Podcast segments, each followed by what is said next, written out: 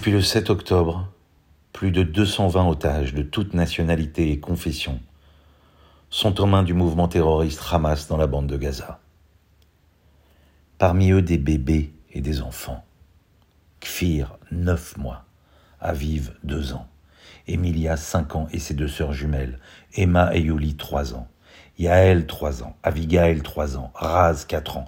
Ariel, 4 ans. Ella, 8 ans. Nav, 8 ans. Oad, 9 ans. Ofri, 10 ans, et ses deux frères et sœurs Yuval, 8 ans, et Oria, 4 ans. Ethan, 12 ans. Erez, 12 ans. Noam, 12 ans. Daphna, 14 ans. Sar, 16 ans.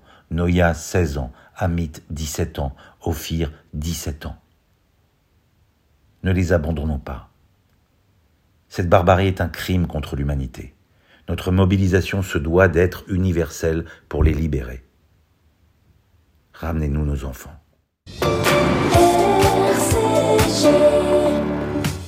Bonjour, bon réveil et bienvenue sur RCG. Nous sommes le jeudi 9 novembre 2023, il est 8h. La matinale info, Margot Siffer. Au programme de cette matinale, l'actualité en Israël avec notamment des responsables du Hamas qui se félicitent dans les médias du massacre du 7 octobre. On en parlera avec notre correspondant Gérard Benamou. Bonjour Gérard. Oui, bonjour Margot. Et ils ajoutent avoir voulu provoquer une guerre permanente aux frontières d'Israël. Également dans cette matinale, l'auteur et réalisatrice Émilie Fraîche sera au micro de notre rédactrice en chef Elsa Parienté. Et puis, en fin d'édition, Jérôme Attal reviendra sur une date dans l'histoire juive. Le devoir de mémoire nous oblige à nous arrêter ce 9 novembre sur la nuit de cristal qui eut lieu il y a 85 ans aujourd'hui. Je vous l'explique dans un instant. Voilà donc pour le programme et on démarre tout de suite cette matinale avec un point complet sur l'actualité. Le journal.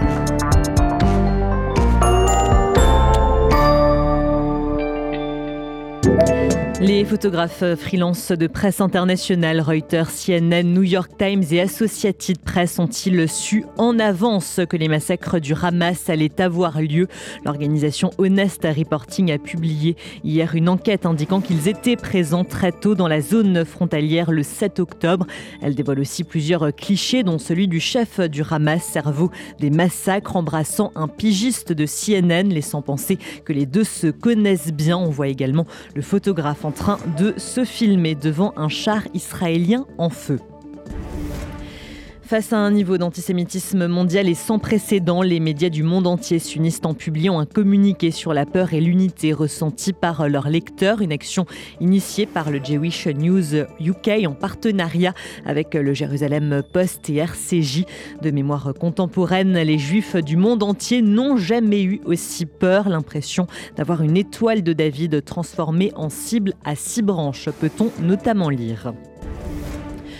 Une conférence humanitaire sur Gaza se tiendra ce matin à Paris. Elle mobilisera les principaux acteurs impliqués dans la réponse humanitaire ainsi que les présidents du Maghreb, de la Jordanie ou encore de l'Égypte. Israël ne sera pas représenté. Hier, 13 ONG dont Médecins sans frontières et Amnesty International ont appelé Emmanuel Macron et les dirigeants du monde entier à faire tout ce qui est en leur pouvoir pour obtenir un cessez-le-feu immédiat. Plus tôt dans la journée, la présidence française a estimé que tout le monde avait intérêt à ce que la situation humanitaire à Gaza s'améliore. À trois jours de la grande marche civique contre l'antisémitisme et plus d'un mois après les attaques du Hamas contre Israël, Emmanuel Macron a adressé hier un message de fermeté. C'était devant le Grand Orient de France. Tant de lois furent ici et ailleurs initiées, imaginées, discutées. Grâce à elle, à travers elle, la République conquit les cœurs et les urnes. Malgré les tentatives factieuses, malgré un déchaînement d'antisémitisme qui prit Dreyfus pour victime et à travers lui l'esprit de la République comme cible. Puisque s'en prendre à un juif, c'est toujours aussi chercher à atteindre le projet politique qui le reconnaît libre et égal, qui le reconnaît comme tel. Le chef de l'État a également mis en garde ceux qui prétendent soutenir la population juive en confondant le rejet des musulmans et le soutien des juifs, une allusion claire à l'extrême droite. Le Conseil français du culte musulman dit de son côté comprendre la réticence des musulmans de France à défiler aux côtés de racistes anti-musulmans déclarés et assumés. Il précise leur laisser la libre appréciation d'y participer ou non. Les partis socialistes, communistes et écologistes qui participeront dimanche à Paris à la marche contre l'antisémitisme demandent un cordon républicain face à l'extrême droite. L'objectif distinguer dans la manifestation d'une part les républicains et de l'autre les forces d'extrême droite. Yael Braun-Pivet et Gérard Larcher qui ont initié cette manifestation annoncent qu'ils ne défileront pas à côté du RN mais en tête du euh, cortège. Et enfin, côté sécuritaire, on a appris ce matin la mort de deux nouveaux soldats tombés hier au combat. Eli Yarou Benyamin El Makayes, 29 ans, et Noam Youssef Abou, 20 ans. Ils ont été tués lors d'affrontements dans la bande de Gaza. À noter également le numéro spécial du magazine Le Point sur le 7 octobre 2023. Je cite Un pogrom au 21e siècle, le grand récit d'un crime historique. On en parlera euh, dans une autre édition de RCJ, plus en détail. Vous écoutez RCJ, il est 8h06. Dans un instant, ce sera l'actualité en Israël avec notamment des responsables du Hamas qui se félicitent dans les médias du massacre du 7 octobre. On en parlera avec notre correspondant Gérard Benamou.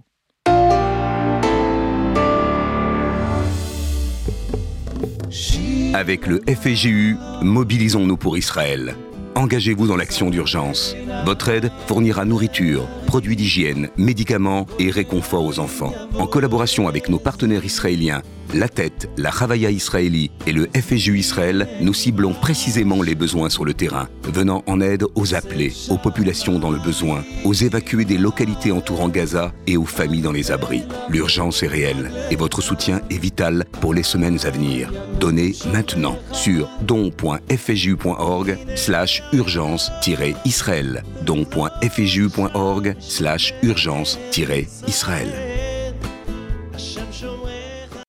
Moi, euh, oui, oui, je jette de l'argent par les fenêtres. Mais uniquement sur les autoroutes. Parce que sinon, je fais appel à Best Fenêtre. De la porte d'entrée à la pergola, en passant par les volets roulants, ils s'occupent de tout. Et comme ils sont qualifiés RGE Calibat, je suis tranquille. Ah, j'ai oublié de vous dire. Avec eux, je bénéficie même des aides de l'État. Particuliers, professionnels, collectivités. Best Fenêtre, 132 rue de Bagnolet, Paris 20e. 01 43 73 36 36. Best Fenêtre, la qualité au meilleur prix. En ces temps de une lueur émerge au cœur d'Israël. Le Magen David Adom, symbole de courage et d'engagement, a besoin de notre soutien plus que jamais. Chaque don compte.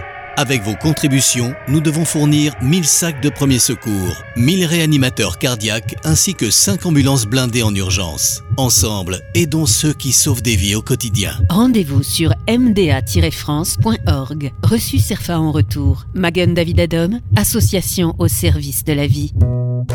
Ah, les vacances, on adore. Même si en partant de chez vous, on a une petite inquiétude. Bah oui, c'est le moment préféré des cambrioleurs. Mais ça, c'était avant avant Alarme Expert. Vidéosurveillance, alarme intrusion, visiophone, contrôle d'accès, partez tranquille. Alarme Expert est là. Alarme Expert, votre sécurité est notre priorité. Alarme Expert, 57 rue Clisson à Paris. 01 85 08 30 34. 01 85 08 30 34. Vous écoutez RCJ, il est 8h08. On prend maintenant la direction d'Israël pour retrouver Gérard Benamou. Bonjour Gérard. Bonjour Margot, bonjour à tous. On commence, Gérard, par des responsables du Hamas qui se félicitent dans les médias du massacre du 7 octobre en Israël. Oui, un massacre qu'il qualifie, je cite, de coup d'éclat du 7 octobre, et ses membres d'ailleurs affirment avoir visé à amener une guerre permanente aux frontières d'Israël, un conflit sans fin en attirant l'attention sur la cause palestinienne. Commentant, personne ne connaît plus désormais la paix, affirme Khalil Al-Khaya, un haut responsable du bureau politique du groupe terroriste depuis le Qatar, où il répondait à une interview publiée par le New York Times. L'objectif, affirme ce même responsable du Hamas, n'est pas de diriger Gaza, ni même de lui apporter de l'eau ou de l'électricité ou quoi que ce soit d'autre. Non, tandis que les organisations internationales ont affirmé que Gaza faisait face à une véritable catastrophe humanitaire en raison des bombardements intensifs et de la fermeture de ses frontières avec Israël et l'Égypte. Le Hamas, lui, voit dans le 7 octobre un grand succès. Le nombre élevé de victimes civiles annoncées, ce n'est que le prix à payer pour la victoire, avec l'espoir qu'il y aurait un deuxième, un troisième et même un quatrième événement du type du 7 octobre, affirme-t-on de même source. D'autres dirigeants du Hamas reconnaissent Nous sommes fiers de sacrifier des martyrs. Par ailleurs, je reviens sur cette information, Margot. Le site Honest Reporting a rapporté hier soir que plusieurs photographes de presse indépendants basés à Gaza arrivaient au même moment que les terroristes du Hamas. Reste à savoir comment ont photographié les massacres sans porter assistance aux victimes, puis monnayé leurs photos auprès des médias Associated Press, CNN, Reuters et même New York Times, avec lesquels ils travaillent. L'enquête se poursuit. Et en Israël, on a parfaitement intégré le discours du Hamas. Benny Gantz l'affirme, Israël ne peut pas accepter une telle menace directe à ses frontières, Gérard. Oui, Margot, l'idée même que les peuples puissent vivre côte à côte au Moyen-Orient a été remise en question par le Hamas, estime Benny Gantz dans un entretien avec des journalistes à Tel Aviv. Et au sujet de la durée de l'opération, elle n'est pas limitée, a conclu le ministre, qui participe au cabinet d'urgence nationale et au comité de guerre, précisant par ailleurs Nous sommes prêts à mettre en place à Gaza, après cette guerre, tout mécanisme que nous jugerons approprié, mais le Hamas n'en fera pas partie. Le Premier ministre Netanyahou et le ministre de la Défense Yoav Galand ont affirmé de leur côté à plusieurs reprises qu'Israël avait été contraint à la guerre par l'attaque barbare du Hamas et un changement de paradigme, à savoir renoncer à une coexistence économique pour privilégier un dispositif de séparation et une sécurité solide. Et par ailleurs, Gérard, le secrétaire d'État américain Anthony Blinken s'est exprimé hier lors d'un sommet du G7. Anthony Blinken a précisé que s'il était nécessaire qu'Israël maintienne des troupes à Gaza pendant une période transitoire après la fin de l'opération terrestre actuelle, en tout cas ni Israël ni le Hamas ne gouverneront dans la bande de Gaza à long terme. Par ailleurs, Gérard, sur le terrain, les combats se poursuivent. Oui, le Hamas estime l'armée, donne des signes d'affaiblissement et de décrochage. Et puis, plus de 240 000 Israéliens ont été déplacés à l'intérieur du pays à la suite de l'attaque du Hamas. Les communautés frontalières du Nord et les villes frontalières de Gaza sont devenues de véritables zones militaires fermées et toutes leurs activités économiques ont cessé. Les échanges de tirs avec le Hezbollah à la frontière libanaise se poursuivent à un niveau le plus important depuis la deuxième guerre du Liban en 2006. Enfin, un soldat israélien a été tué par un missile anti-char parti du Liban hier. Dans le sud, Tsal a détruit plus de 130 tunnels du Hamas dans la bande de Gaza et s'apprête désormais à investir l'hôpital Shifa, le centre de commandement du Hamas à Gaza. Et enfin, Gérard, on évoque une médiation possible du Qatar et de l'Égypte en vue d'une libération d'otages. Oui, Margot, contre 24 ou 48 heures d'une trêve humanitaire, mais pour l'instant, rien n'est décidé à ce stade. Gérard Benamou en direct de Tel Aviv pour RCJ. Merci beaucoup Gérard pour toutes ces précisions et à la semaine prochaine, vous écoutez RCJ. Il est 8h13, dans un instant l'auteur et réalisatrice Émilie Fraîche sera au micro de notre rédactrice en chef Elsa Parienté. Depuis le 7 octobre, le KKL est sur tous les fronts pour aider les populations d'Israël. Aide financière d'urgence pour les villes du sud du pays, transport et relogement des populations évacuées vers le centre du pays, soutien financier aux centres d'aide psychologique, accompagnement éducatif. Le KKL agit quotidiennement pour le peuple d'Israël. Continuez à nous aider, à les aider. Faites un don sur don.kkl.fr slash urgence. KKL de France, 01 42 86 88 88. Moi, euh, oui, oui, je jette de l'argent par les fenêtres. Mais uniquement sur les autoroutes. Parce que sinon, je fais appel à Best Fenêtre. De la porte d'entrée à la pergola, en passant par les volets roulants, ils s'occupent de tout. Et comme ils sont qualifiés RGE Calibat, je suis tranquille. Ah, j'ai oublié de vous dire. Avec eux, je bénéficie même des aides de l'État. Particuliers, professionnels, Best Fenêtre, 132 rue de Bagnolet, Paris 20e. 01 43 73 36 36. Best Fenêtre, la qualité au meilleur prix. En ces temps de conflit, une lueur émerge au cœur d'Israël. Le Magen David Adom, symbole de courage et d'engagement, a besoin de notre soutien plus que jamais. Chaque don compte. Avec vos contributions, nous devons fournir 1000 sacs de premiers secours, 1000 réanimateurs cardiaques ainsi que 5 ambulances blindées en urgence. Ensemble, aidons ceux qui sauvent des vies au quotidien. Rendez-vous sur mda-france.org. Reçu CERFA en retour. Magen David Adom, association au service de la vie. Le Centre d'art et de culture présente la 21e édition du festival Jazz Klezmer. Du 9 au 19 novembre 2023. Une édition exceptionnelle avec les plus grands noms du jazz. Le trompettiste Avishai Cohen, Itamar Borochov, Daniel Zimmerman, David Elmalek, Madeleine et Salomon, les meilleurs artistes klezmer avec Denis Cugnot, Boube Golem Rock, Israeli Klezmer Orchestra. Le festival Jazz Klezmer, c'est 17 concerts à Paris et dans toute la France, du 9 au 19 novembre. Infos et renseignements sur jazzandklezmer.fr et sur les billetteries habituelles.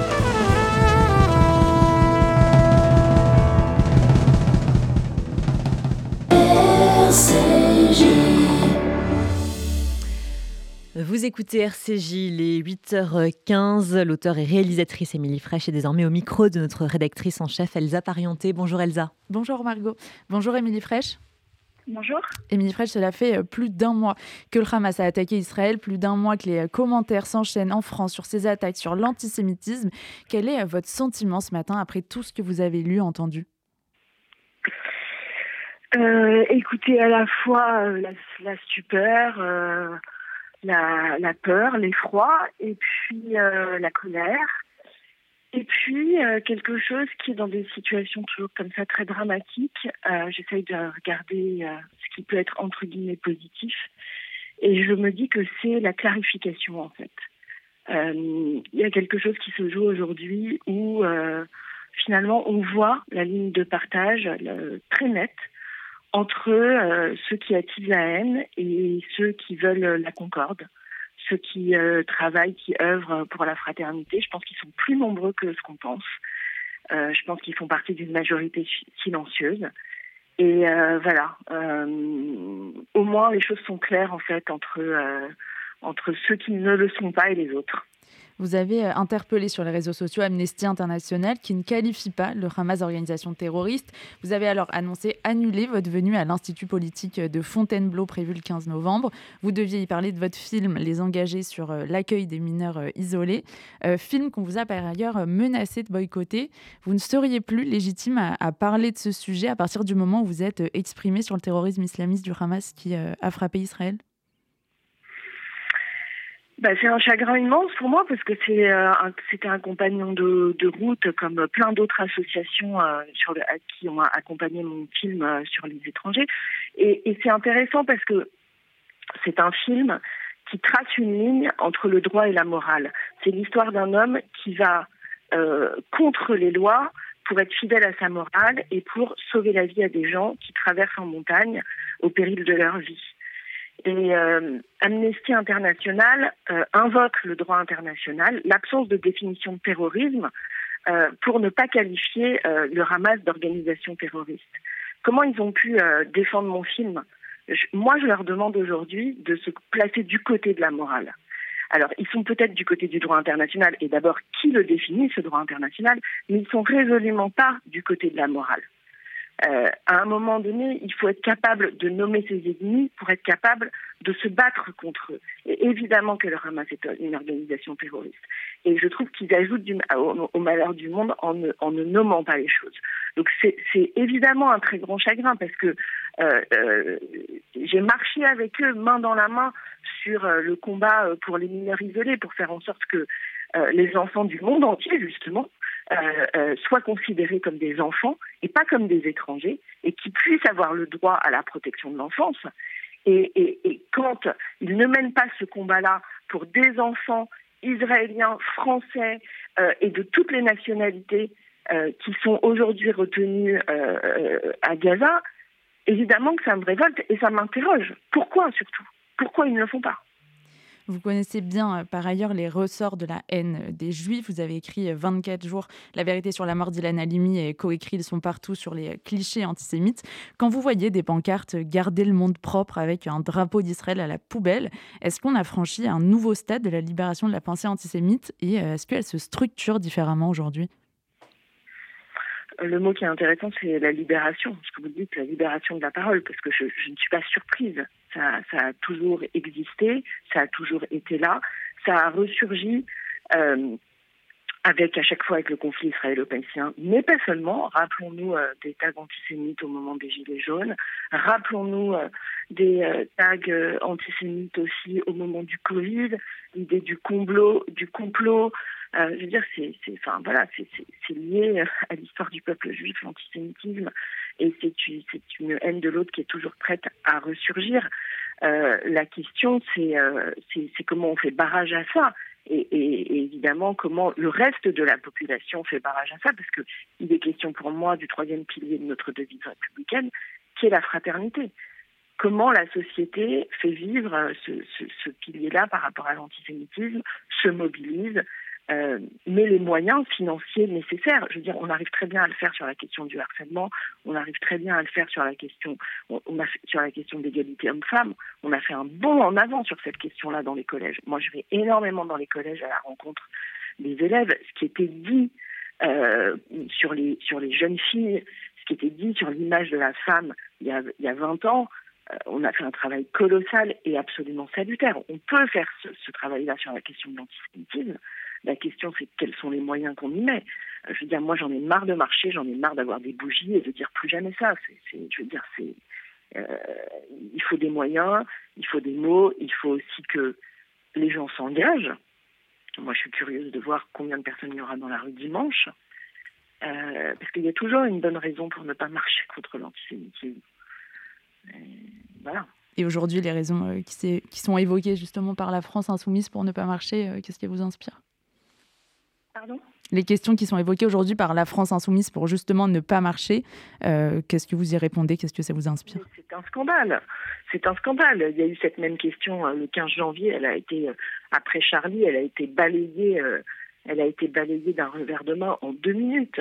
la, déclaration. De toute façon, pour moi, Jean-Luc Mélenchon est en voie de dieudonisation et il a le sang des victimes, des prochaines victimes juives de l'antisémitisme sur les mains sa parole et, ce, type-là est un danger public.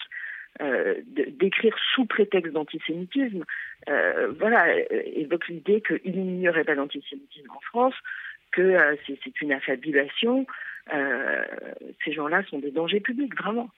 Il y a la question du doute qui est au cœur des discours de ces quatre dernières semaines. On doute que le bébé ait vraiment été mis dans le four. On doute que l'agression euh, antisémite de Lyon soit vraiment antisémite. Euh, est-ce qu'il est dangereux ce doute et qu'est-ce qu'il véhicule? Je très mal, je suis désolée, excusez-moi. Mais euh, bah, c'est ce double mouvement, c'est-à-dire à la fois l'explosion de euh, d'une haine antisémite qui se matérialise euh, par des agressions, par des tags, par des groupes WhatsApp dans les collèges, euh, par des prises à partie d'étudiants, etc. Et puis, dans le même temps immédiat, une forme de négationnisme de la réalité à la fois sur l'antisémitisme et à la fois sur ce qui s'est passé le 7 octobre. Donc c'est ce double mouvement euh, qui est euh, effectivement euh, assez inquiétant et, et, qui isole, bien sûr. Vous écriviez il y a quelques semaines que les Juifs étaient dans l'imaginaire de beaucoup en dehors de la communauté nationale française. Est-ce que c'est trop tard pour changer cette perception? Bah, Si je vous dis que c'est trop tard, il y a, plus rien à faire. Mais quand je vois le monde, la une du monde qui, euh, parce que les mots ont évidemment un sens, la, une du monde qui, qui, qui titre euh, la solitude euh, des juifs français, j'aurais préféré qu'ils utilisent le terme la solitude des Français de, de confession juive. Euh, parce que qu'est-ce que qu'est-ce qui fait notre identité à tous? Nos identités, elles sont évidemment multiples. Mais qu'est-ce qui fait société? Euh, C'est notre attachement à la nation, c'est euh, notre attachement euh, aux valeurs républicaines, c'est voilà comment on fait société ensemble. Donc évidemment, qu'est-ce que le reste, comment comment le reste de la société voit les juifs, oui. Pour finir, euh, nous vous recevions à la rentrée pour votre livre Les Amants du Lutétia. Les deux euh, personnages principaux avaient euh, connu la Shoah. Hier, Ruth Aran, une survivante de la Shoah, confiait, je cite, Ils ont assassiné mon fils, ils ont emmené ma famille à Gaza. C'est pour moi un second holocauste. Ben, oui, qu'est-ce que je voulais que je vous dise? C'est un enfer qui, qui continue, qui ne s'arrête pas. C'est ce que vous disiez, c'est que cet antisémitisme, il est latent, il faut, euh, il faut vivre avec, euh, il faut, voilà. Je, j'ai pas trop, enfin, c'est cette comparaison euh, avec la Shoah de se dire qu'il y a cette violence qui a, qui a pas été subie, ressentie depuis ce moment-là trouve que les comparaisons, elles sont toujours hasardeuses. Je suis pas euh, historienne, mais je, sais que c'est compliqué de faire des comparaisons.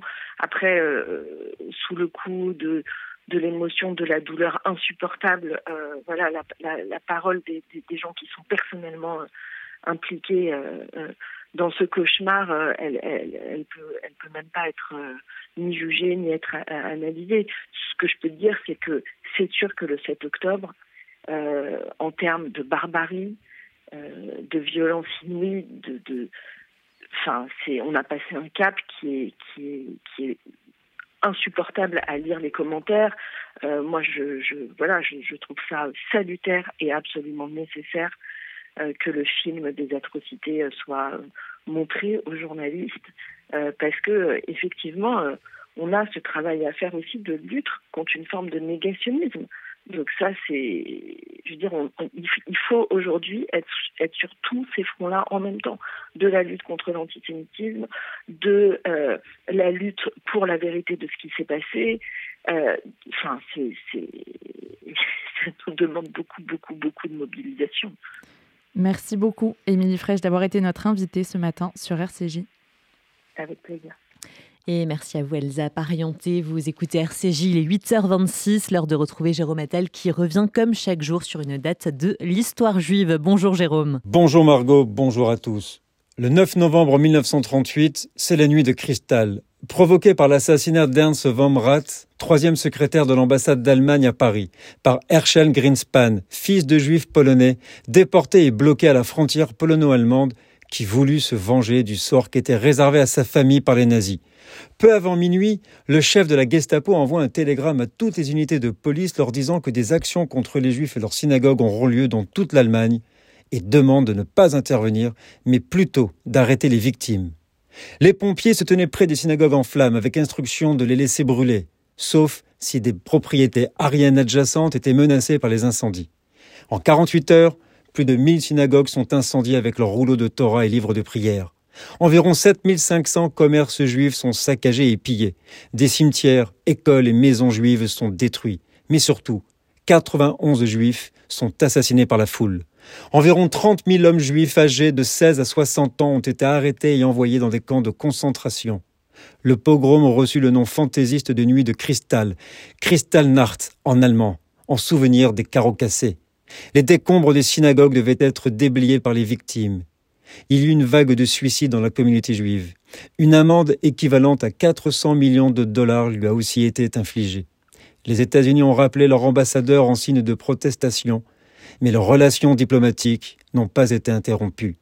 N'oublions jamais, nous sommes le 9 novembre. Jérôme Attal, vous écoutez RCJ, il est 8h28, c'est la fin de cette édition. Merci à vous de nous avoir suivis. Je vous souhaite une très bonne journée à l'écoute de RCJ.